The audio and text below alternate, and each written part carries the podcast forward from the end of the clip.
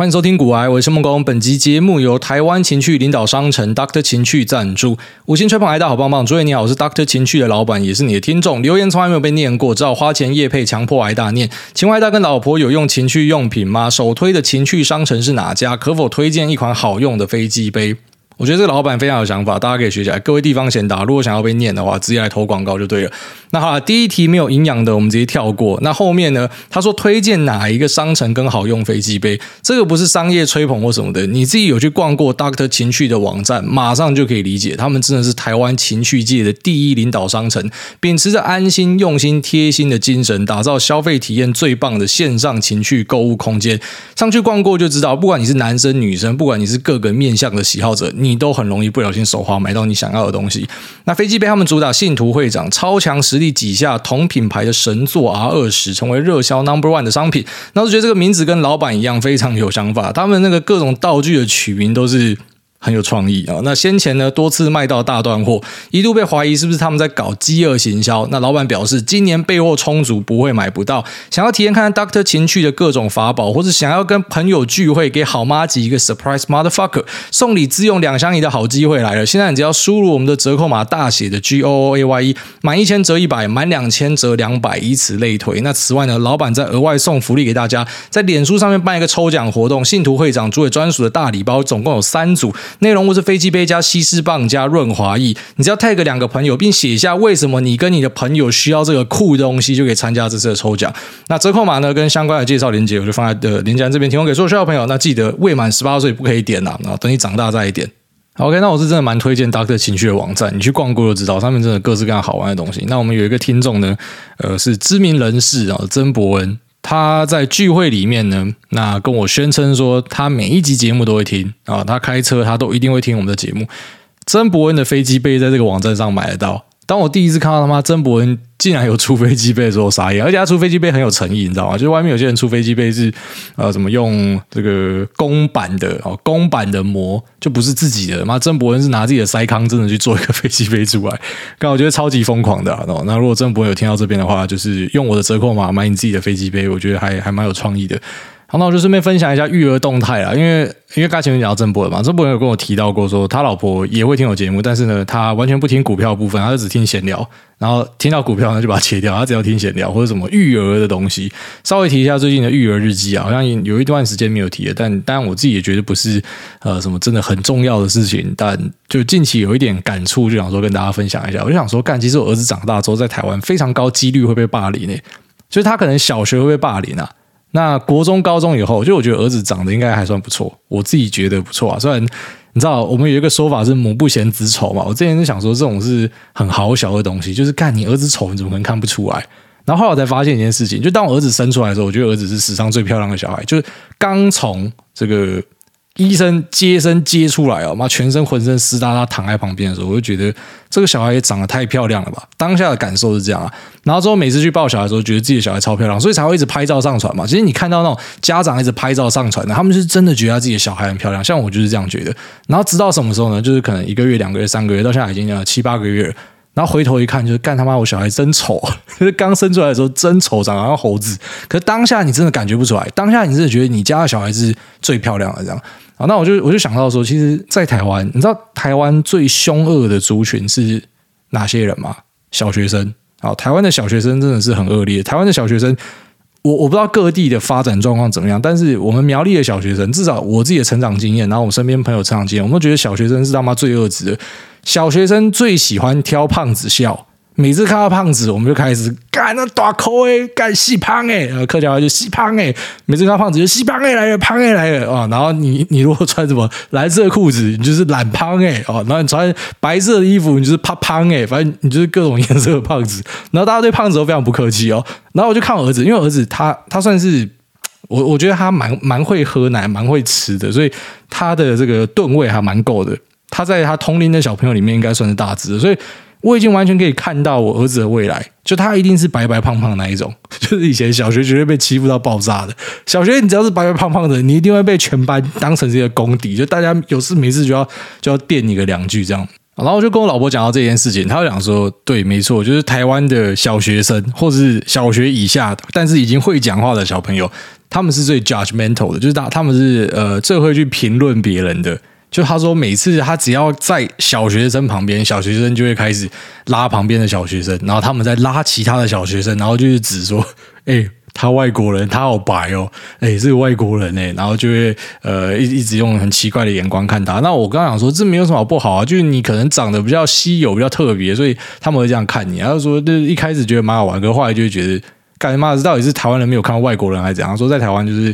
呃，可能举例来说，你走在路上，就别人也会对你指指点点啊。那小朋友呢，就是完全不演，也可能是因为比较纯真啊，不会演啊，所以他就是很很很直接这样。他说他也完全可以意会到，说我们的小孩 可能在小学的时候会被霸凌啊，长得白白胖胖，可能就会被被当成是。班上的一个标靶之类，但当然希望到国高中之后就不会啊。国高中之后就就是完全另外一个生态圈，所以我其实比较担心小学的部分。那我跟我太太也有讨论到说，要不要把小朋友带去国外念书啊？所以带去国外就是带去西班牙，就回西班牙念书，在那边长大之类，是有评估过这样一个选项哦。因为那边的小朋友真的过得比较开心啊，我觉得。但所谓的比较开心是比较出来的啊，就是如果说用绝对值来看的话，搞不好台湾的小朋友也很开心。就是你没有看过那边小朋友怎么样生活，你就不知道嘛，所以你可能就过得很开心。就像什么尼泊尔快乐指标，但他不知道别人是过什么样的生活，所以就算他过一些比较原始的生活，他也觉得自己很快乐之类。那个是比较出来，因为就是我跟我老婆聊到说，哎，我们是怎么样长大的？然后说国中、高中怎么样度过？妈，我傻眼哎，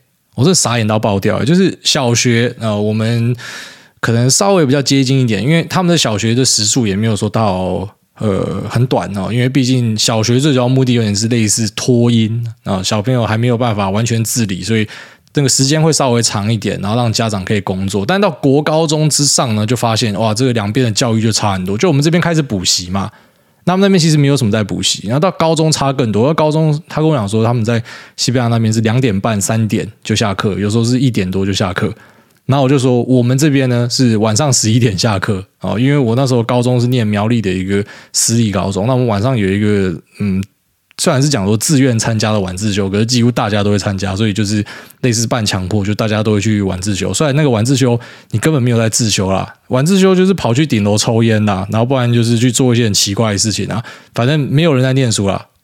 诶，不能这样说，应该说我的我的身边比较少人在念书，因为我们在物以类聚啊，有些是很认真在念书，就是我们那时候有分班嘛啊，那种实验班就是最顶尖的那些都很会很会念书的，他们就可能就乖乖念书啊，像我们这种就是啊，大家被圈起来啊，可能你也没有很认真念，就是考试前然后赶快拼一下，但总之就是花很多时间会留在学校之类，然后就觉得说小朋友是不是要让他过这样的生活？虽然我自己的想法是觉得，就如果我今天不知道西班牙的孩子怎么样长大，我可能会觉得还好。但如果我知道之后，我当然会觉得，干他们那样子长大，哎，多爽啊！就他们那边小朋友真的是整天都在想怎么 K 炮吧，哦，所以他们才会拍出一大堆电影。就是我们我们看不懂，我们国高中的时候，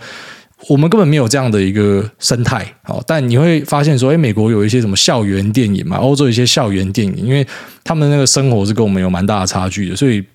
那我太太就跟我评估说，是不是要要让他去念？我不知道，我想说之后面就让这个儿子自己选了啊。那对我来说，我我不是那种升学主义的家长，我也不是那一种觉得这种小孩的起跑点很重要，所以你应该要让他去学什么。我有时候看到一些呃，脸书上一些粉砖或什么教你怎么样育儿的，然后什么才艺班塞满满，然后让他学一大堆东西，说什么小孩子不能输。呃，其实小孩子输不输与否，第一步就在家长啊。哦，家长其实就是小孩起跑点啊。好，所以。不要一直想说去填压自己的小朋友，如果你自己都没有表现得很好，就不要逼你家小朋友了。那小朋友要要怎么样发展？其实我自己我自己的认知是觉得，家长应该是给他一个循循善诱啊，你可以给他一点方向，给他一点提点，可是其实没有必要逼他一定要怎么样。好，所以我自己的想法是觉得，小朋友只要可以乖乖长大，那他要做什么都可以。好，我我会给他一个很明确的认知，是你必须要有自给自足的能力，这是很重要的。那你自给自足这个。呃，需求是多大，那是你自己决定的。你的物欲很大，那你你抱抱歉，你需要去呃，可能做一些这个呃，更需要花脑力或是劳力的事情，拿来换到这样的一个收入，去去维持你的生活。就是你老爸也没有办法帮你。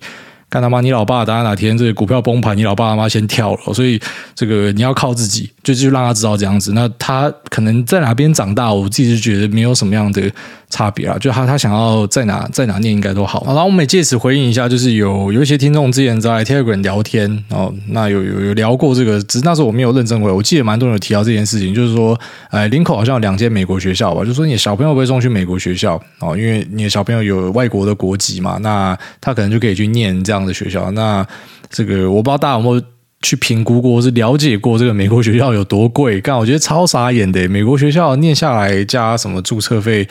学杂费，有的没有的，呃，可能校外的一些支出什么的，就我所知啊，应该是要九十到一百万之间。然后欧洲学校好像更贵，一百一还一百二哦。就台湾的美国跟欧洲学校。非常傻眼啊！那有些家长更屌，那望子成龙的，就是你的小朋友明明就不是外国国籍，可是他要去买一个护照哦。很多主流是这样做啊，去买一个护照，先花个这个五十一百，那把小朋友送去那，然后再每年花那个钱。我之前就在想说，看到底是谁会念这样子的学校？就这样的支出对我来说，我都觉得很高诶，就是非常高。就如果我两个或三个，那不是压力就超大了吗？然后后来就有一次在那种下课时间的时候，经过那个美国学校，你看那个门口的车子，你就完全理解哦，原来台湾真的这么多有钱人，台湾真的是一个非常 M 型化的地方了。哦，所以真的有很多家长是有这样的能力去做这样的事情。但对我来说，我觉得压力蛮大。但小孩子如果有一天真的跟我讲说他要这样做，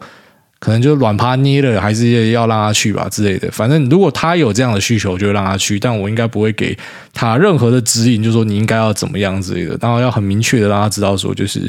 呃。要要要靠自己啊！然后真的要靠自己，就是老爸一定会帮你一把，好，因为自己是这个，虽然我算是小康家庭长大的嘛，但毕竟，然后居然说，你不管在做任何的呃创业行为，或者说任何投资行为，家里也没有办法说什么哎，来这个好像可能上一级的啊，老爸就给你个几万美代钞，没有这样的事情啊。但我会希望说，哎，如果我小孩子可能以后他要做某件事情，他要炒股的时候，我可以给他一笔本金，让他开始。那可能当然我会再准备另外一笔，就是他他落赛的时候可能可以救他，但我不会告诉他有那一笔啊，就是你只有这一笔钱啊，用完就没了，好好把握之类的，就是给他在起步上比较容易一点啊。好，所以其实到最后就开始呃有有更深层的认知啊，就一开始对于小朋友的认知是呃你可能还没生之前你会有很多想法跟规划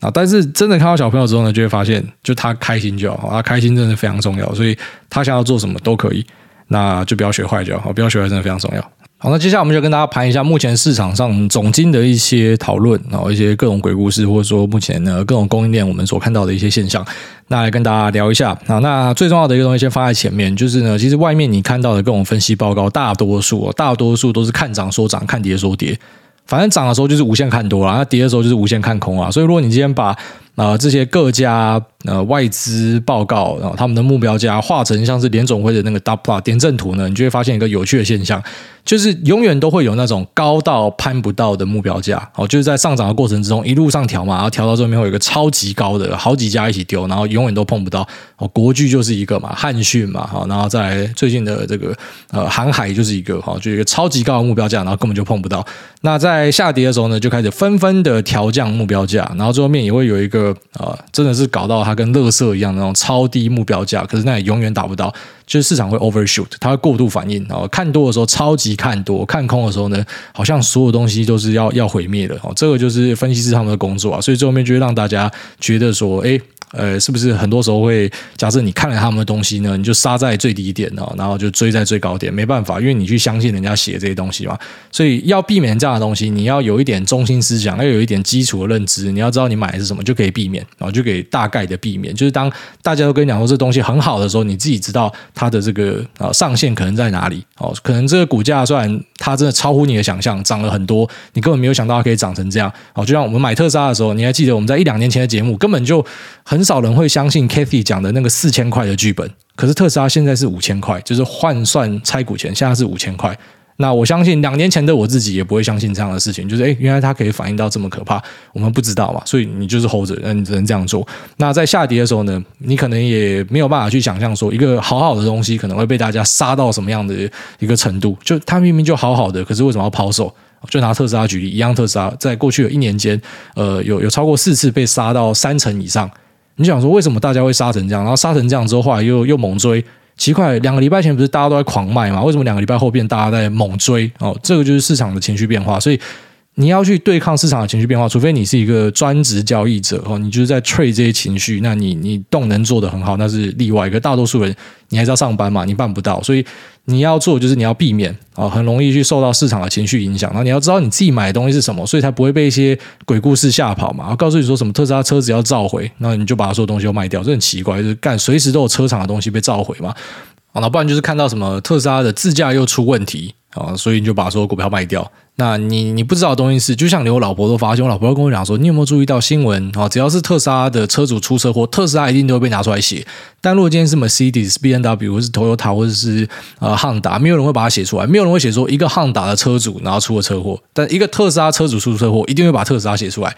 就是媒体特别喜欢去这样写嘛，所以你可能看到你就受影响啊，赶快卖掉哦。这个 FSD 好不安全哦，因为好像开 FSD 很容易出车祸。那是因为你一直去聚焦于他出车祸的那几次吧。啊，如果你今天去看这个呃 HTSA 的资料，你就会发现，或者特斯拉的资料，你就会发现，就是一样的这个里程数啊，如果是使用 FSD，其实你出车祸的这个频率呢是会小于。呃，使用辅助驾驶的，那更会小于人开的，就是这个东西其实已经比人还安全的，但没有办法，你就受到媒体的影响，你不看数据啊，那是废话，当然你就被洗掉，你就把所有东西都砍掉啊。但是也不是代表说我们今天如果确定它的基本面都没有问题，一个东西就不会砍啊，因为我们在过往的案例上也是有很多这样的一个。呃，状况产生就是明明基本面看起来还好，没有大家想的这么糟，可是诶，大家疯狂大抛售，你也不知道为什么大家会疯狂大抛售。好像比较近期的案例呢，就是我们看到这个高通，哦，高通还蛮幸运的，就自己卖掉之后，高通就连续崩了两个。那我不知道跟你炫耀说，你看这个卖在最高点，哎，我预测市场，我就知道它会崩。我觉得很多人喜欢做这样的事情嘛，因为他们要给你收钱嘛，所以就要要塑造自己很屌。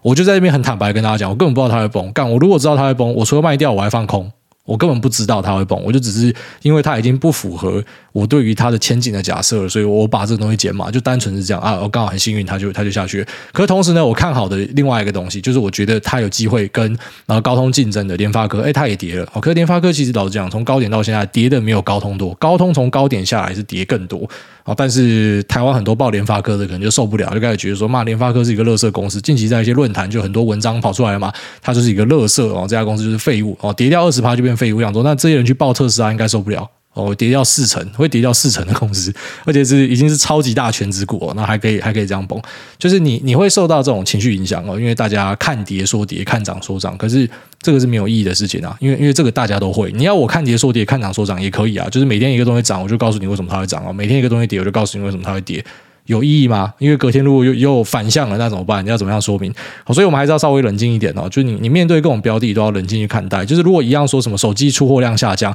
你知道手机出货量下降，就是根据中国这边资料出来显示呢，啊，就是各家品牌确实我们从啊今年到现在看到一个 year on year 大概十几趴左右的一个衰退，就是较去年同期呢是下降的。可是同时苹果手机它下降的幅度其实是比其他的中国手机厂来得多。哦，在中国这边我们看到的状况是这样。那可是苹果为什么可以呃？创了一个二零零八年以来的最长连续涨幅，为什么？前阵子跌的时候，大家就会讲嘛啊，因为苹果今年展望不好嘛，因为 SE 可能不好嘛，因为啊这个最新的 A 十四可能会卖不好嘛，要一直讲一讲。那现在一个 V 回去大涨，你又要怎么去圆这件事情？我每次一直在强调这个，就是你如果真的每次每个破风波谷你都要找理由，你会把自己搞到崩溃。你要有一个中心思想哦，就是他的手机现在卖不好，苹果手机现在卖不好，中国的手机现在卖不好，它是一个暂时的现象，还是还是一个永久的现象？哦，这要去思考啊，就是不是说什么呃，就是人云亦云，大家讲怎么样就怎么样。好，而且还有一点要注意，就是说在手机这一块呢，啊，它如果今天是从四 G 到五 G，它其实整个 ASP 是变得更漂亮的，五 G 晶片的呃这个价格是更好的哈，五 G 手机的价格是更好的，所以。它除了这个手机的出货量下修是一个利空之外，啊，你要把它从四 G 转五 G 是一个利多的东西考虑进去，所以其实真的没有那么简单的啊。那这手机的部分，就是我们确实在手机市场哦有看到一个放缓的现象。那目前放缓当然有可能是因为中国封城所造成的，就类似然后那时候肺炎这样，然后就一些消费的紧缩。那之后如果解除封城之后呢，可能就可以期待一个，因为大家都重新出来了，赶快把东西买回来，我们就可以去做这样的一个期待。所以是不是那时候假设我们又看到手机的供应链有反弹，然后大家又开始就觉得这个手机东西。很好了，就很有趣嘛。就是你永远都在做这种追高杀低的的动作，在下跌的时候就是无限看坏，一直砍；然后上涨的时候无限看多，一直追。就是其实每个人心里面都内建动能交易啊。我常常讲这个，其实散户呢都是动能交易，上涨的时候才会赶快回来参与市场，哦，下跌的时候就是唾弃。但其实这个真的不是什么样的好事啊。好，那除了手机之外呢，我们就延伸往呃高速运算这边稍微跟大家聊一下，因为。这个就扯到台积电嘛。当我今天跟大家提到说，诶，手机的市场我们真的有看到，就是非苹跟苹果都有一个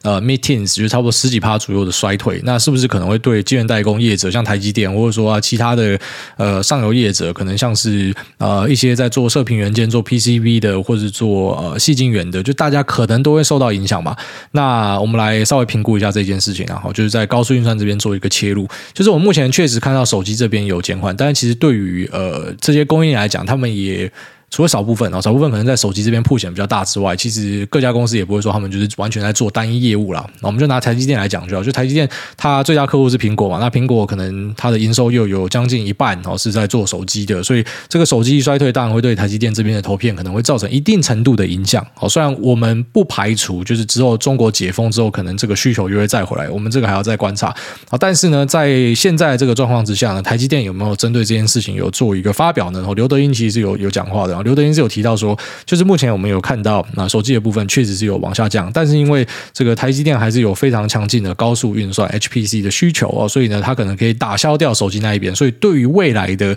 年复合成长是没有去做调整的哦。就是对于财测呢，目前是没有做调整，虽然这不是呃法说会的资料哦，这个可能是他在某些地方的一个演讲所提到的，这个我们可能还是要等到就是有官方正式的资料再来。验证这件事情哦，但公司等于是已经某种程度先跟大家讲说啊，他们有有预判到这样的事情的哦，就是在 HPC 这边的呃高速的营运哦，这个成长性很棒的营运，价格又很漂亮的营运呢，可能可以去抵消掉手机这一块哦，这是大家可以去注意的。那这些我们在台积电的法说会那一集有跟大家聊到，就是可能我们之后看台积电比较重要的一点就是看呃这个伺服器资料中心啊云端这一块啊，因为这一块呢是很强劲的动能。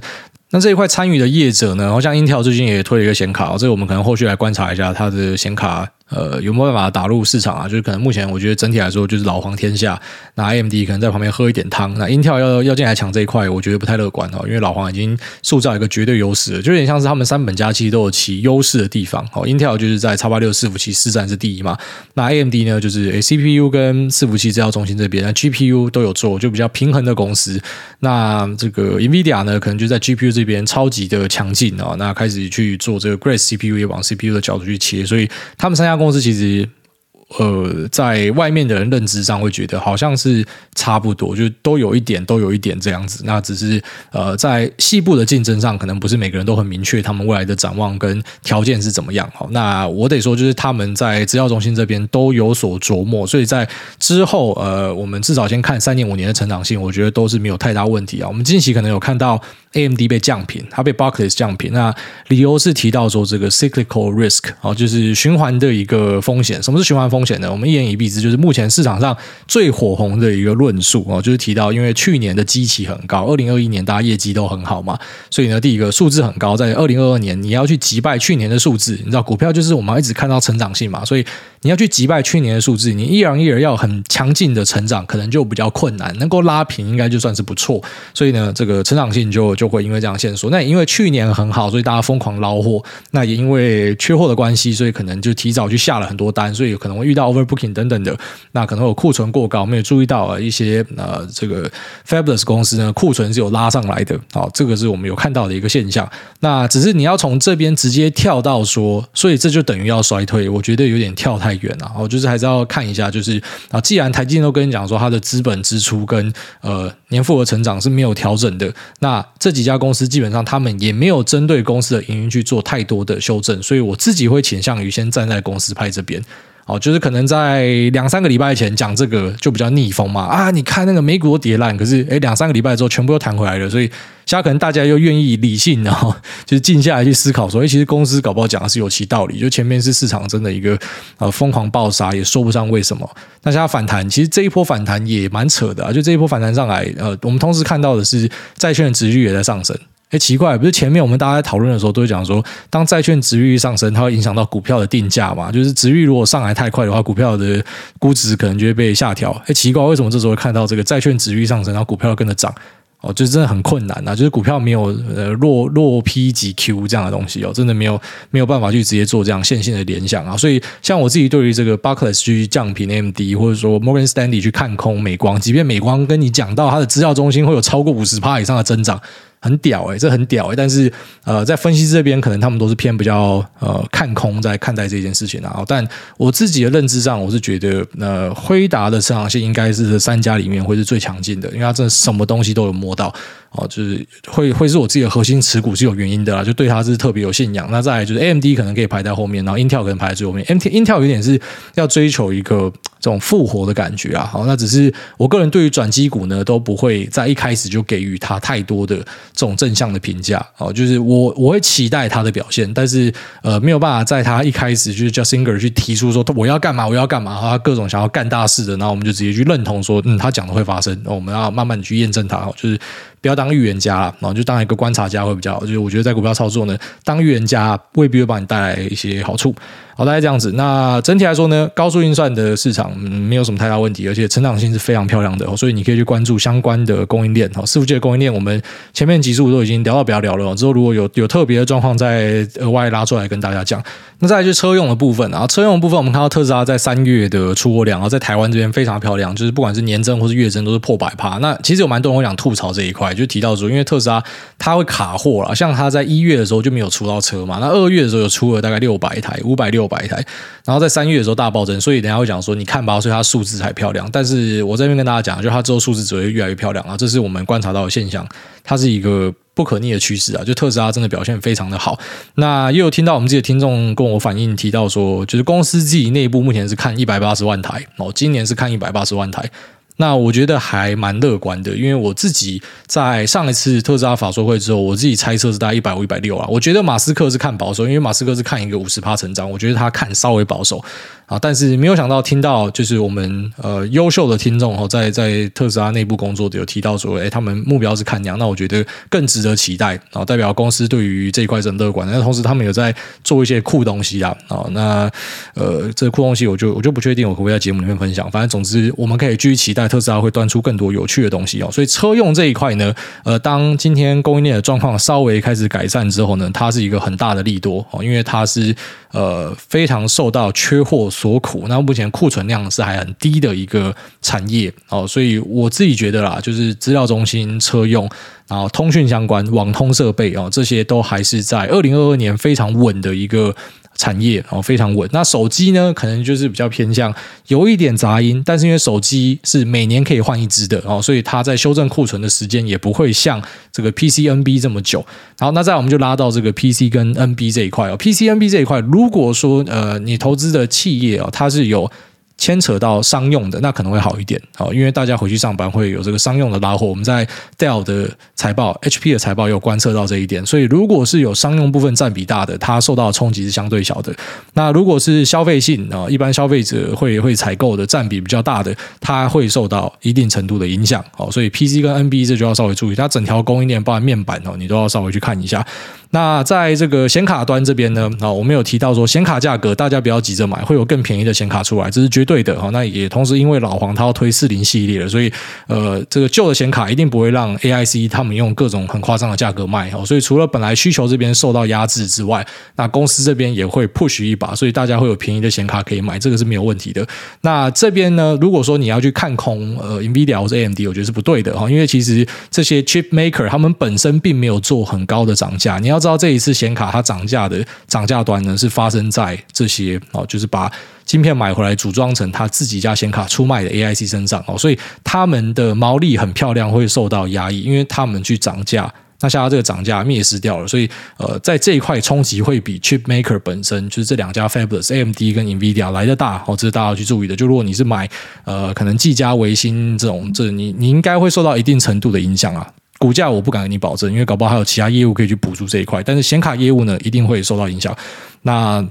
好，这我们在集前我跟大家讲过，就稍微跟大家复习一下，就是可能这个 PCNB 好，然后以及相关的 VGA 显卡，那目前的状况是这样子。好，所以简单来讲呢，其实对于二零二二、二零二三，我觉得目前看起来没有到很空，就是我们用供应链角度来讲啊、没有到很空，因为是呃此消彼长。好，那在大大头这边，就是晶圆代工这边，直接告诉你讲说，它资本支出跟年化成长是不改变的，所以代表有些东西下去，有些东西会上来。好，我不觉得会会看到非常空。那在总经面这边，可能就开始有一些不好的消息出来啊。那我我给大家一个提醒，就是说，其实我自己会盯的就是油价。油价很重要了。好，如果油价一直维持在这个高档，在往上冲，那是很不好的现象。那如果说维持在高档还好，因为可能过去在这个二零一二年那附近往后推的时候，其实油价也是维持在高档，但是我们还是可以慢牛慢慢往上爬。但如果说油价是一路往上冲，那可能就不是好事。那如果油价跌下来，其实会解决很多问题。哦，这是我自己会盯的东西。那有些人会去盯一些啊，举例来说像殖利率倒挂，殖利率倒挂，我这边稍微跟大家讲一下，其实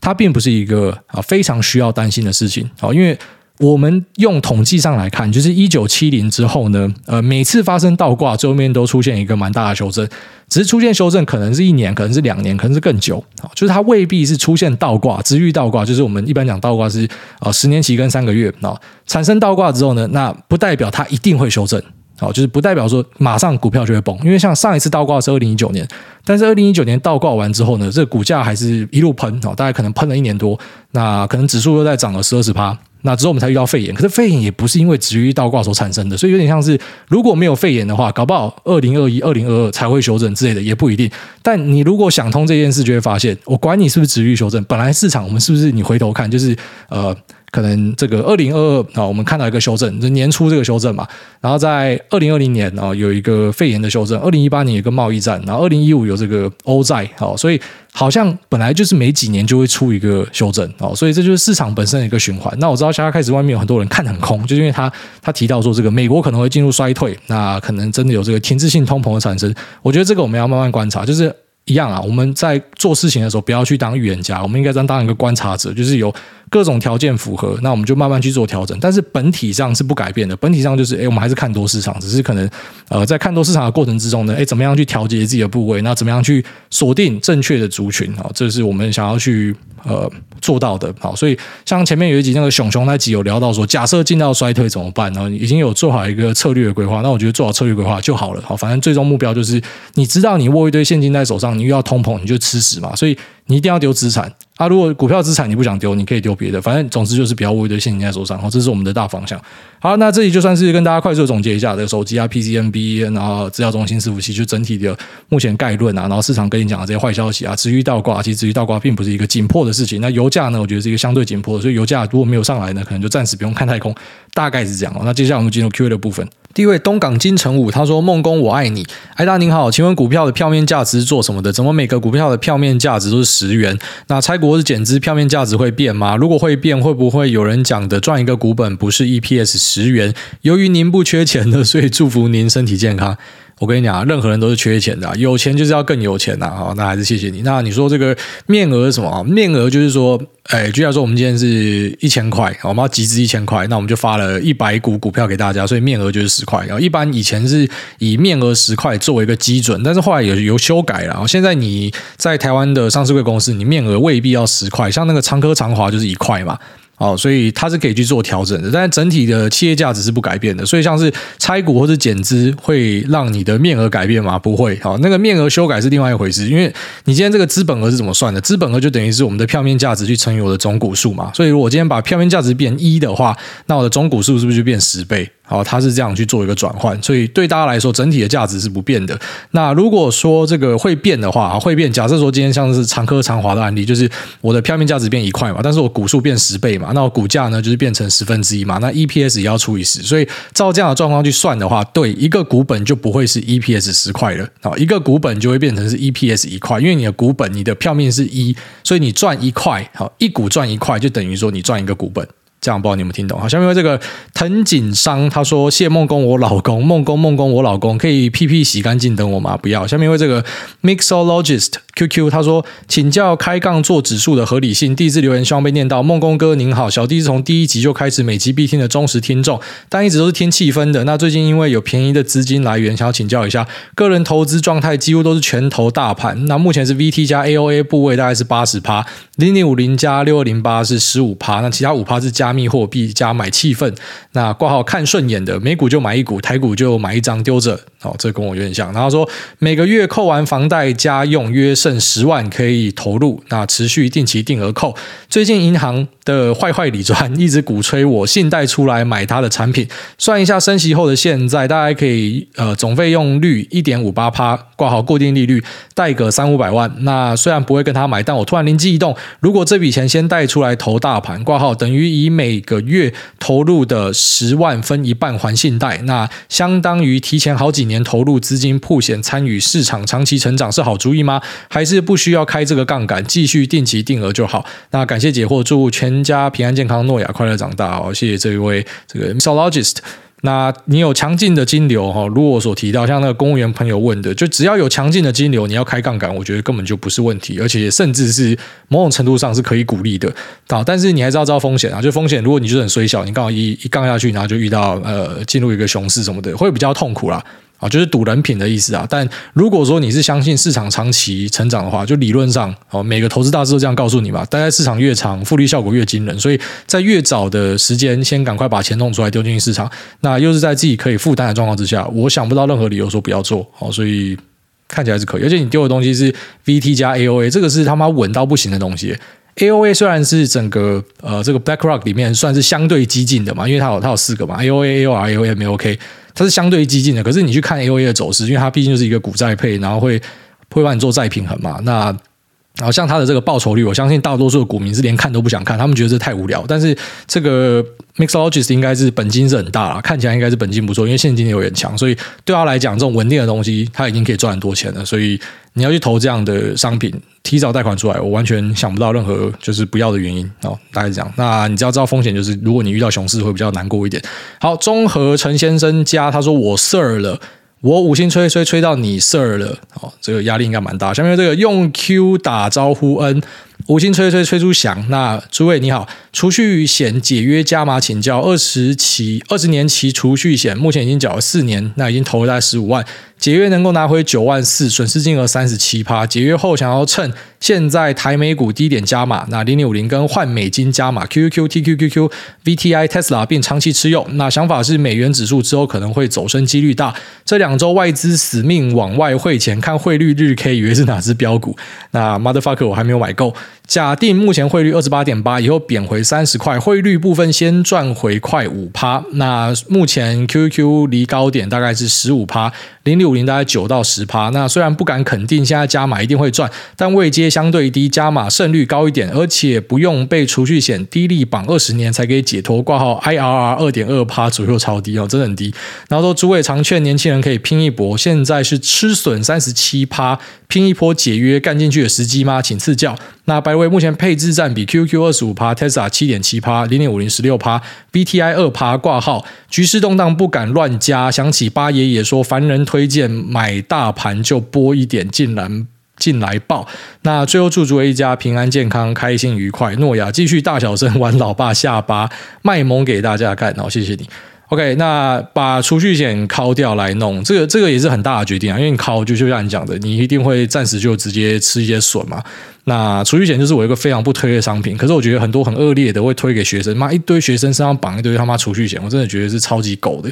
那好，假设你真的要当机立断把它弄掉的话，拿进去投市场可不可以？我觉得可以啊，就你的你的配置看起来也是跟上面那个大大一样，就是相对保守的，就像像你们这种配置，我觉得都是。你唯一需要烦恼的点是你哪里可以找到更多钱继续丢进去，是这样哦，就是跟一般人去做主动选股那不一样，因为主动选股你真的是还是需要有一定程度的操作在哦。可是你都已经是主力是这个 QQQ，然后零零五零 VTI 这样，我觉得没有没有什么太大的问题哦。就是这样的东西，如果都不可以继续稳定投入的话，没有东西可以买了哦。这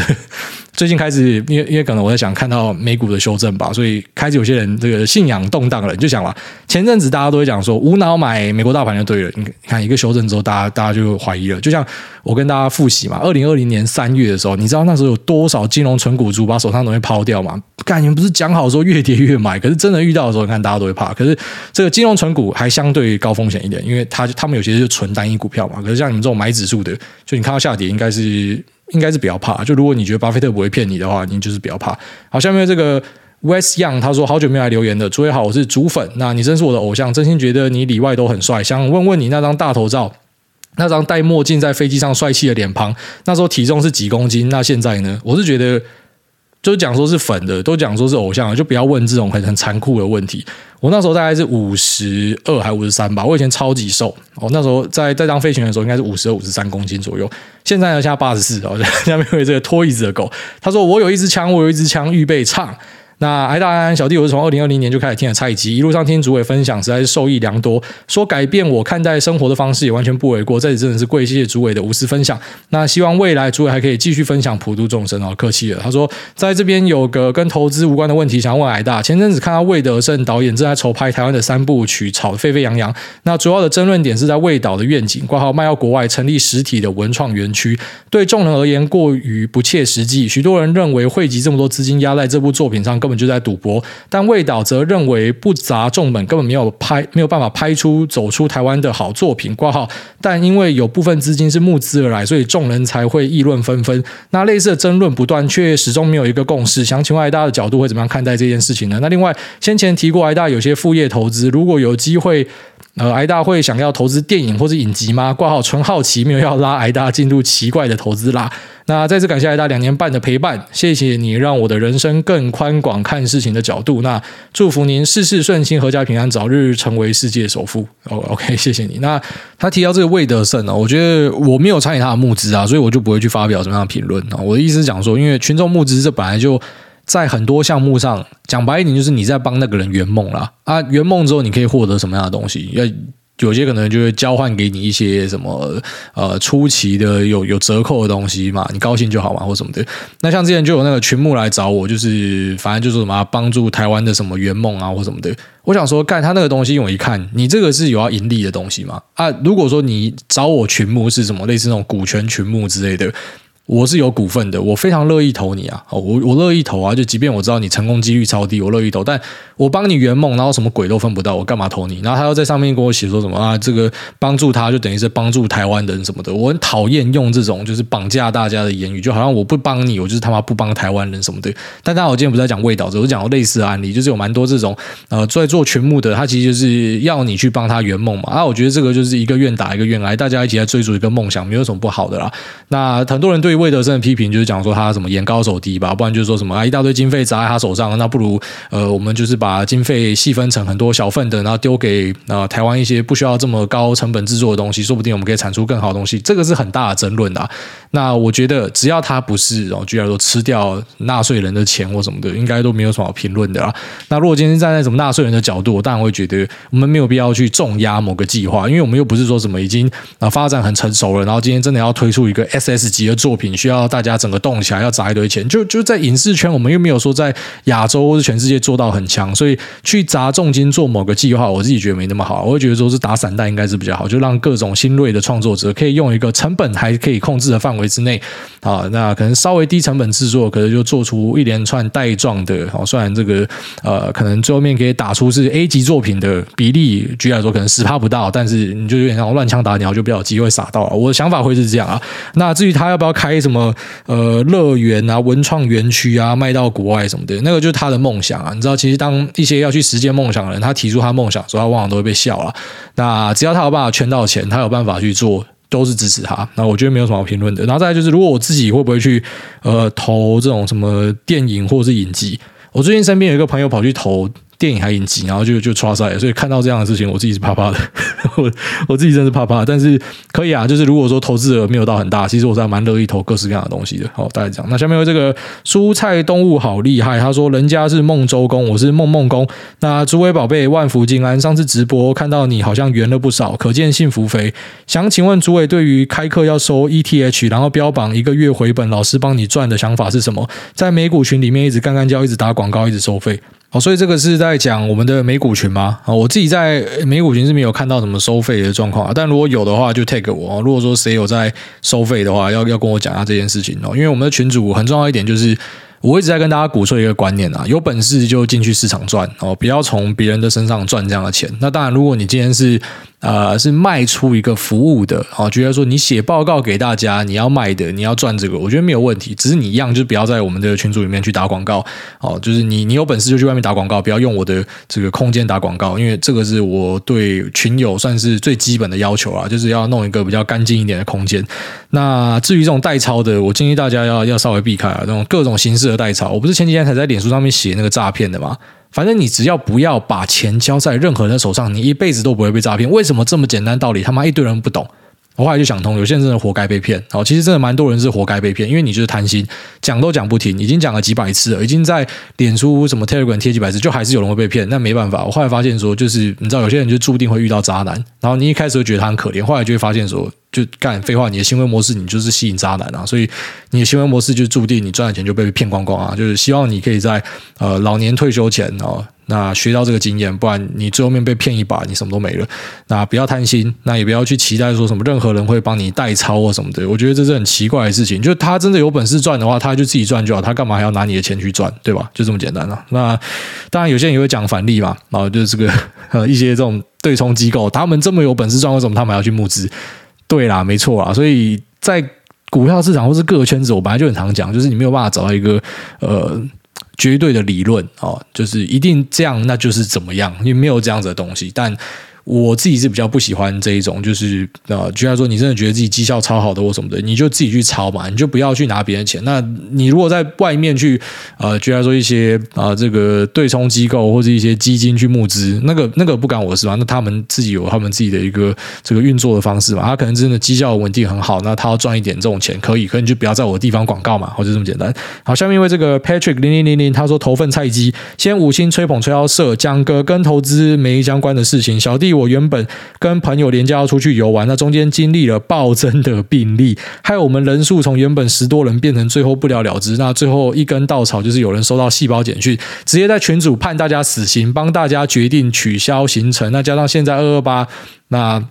已经因为同样挂号。暴增病例而取消聚餐，心里只有干你娘！不要再搞了。那我想这就是现在社会的缩影，因为少数人讲话特别大声，让那些想自由的人只要发声就是被各种情绪勒索、各种言上，越想越气。希望主委用酸民的语气说：“支持清零的全部都红干操！”然后最后祝主委一家平安喜乐，期待有天在苗栗可以巧遇孟公的脖子。这个我就已经讲到不要讲了，我就想说，你你一个这个病毒进来九十九趴的人都没问题的东西，然后我们锁成这样，然后限制每个人自由，然后回来要隔离，我觉得超低能的啦。那我真的觉得超低能，但没办法，现在这就是一个这个群体在耍低能的过程嘛。没关系，终究会醒来啦。就等到可能一两年之后回头看，你就会发现说，你们到底在干嘛？大家一直在笑英国嘛啊，你看英国人智力测验呢，一直在笑人家智力测验。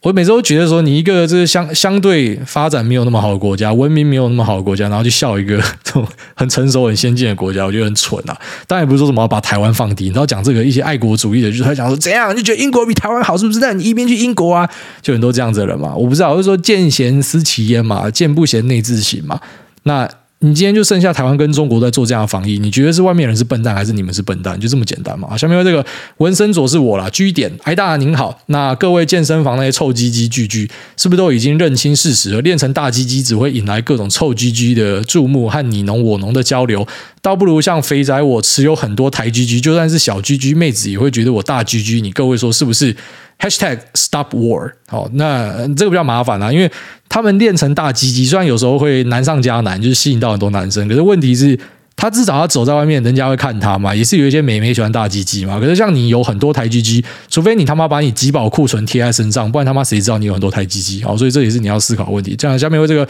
东港金城武，等下为什么会有这个重复的问题？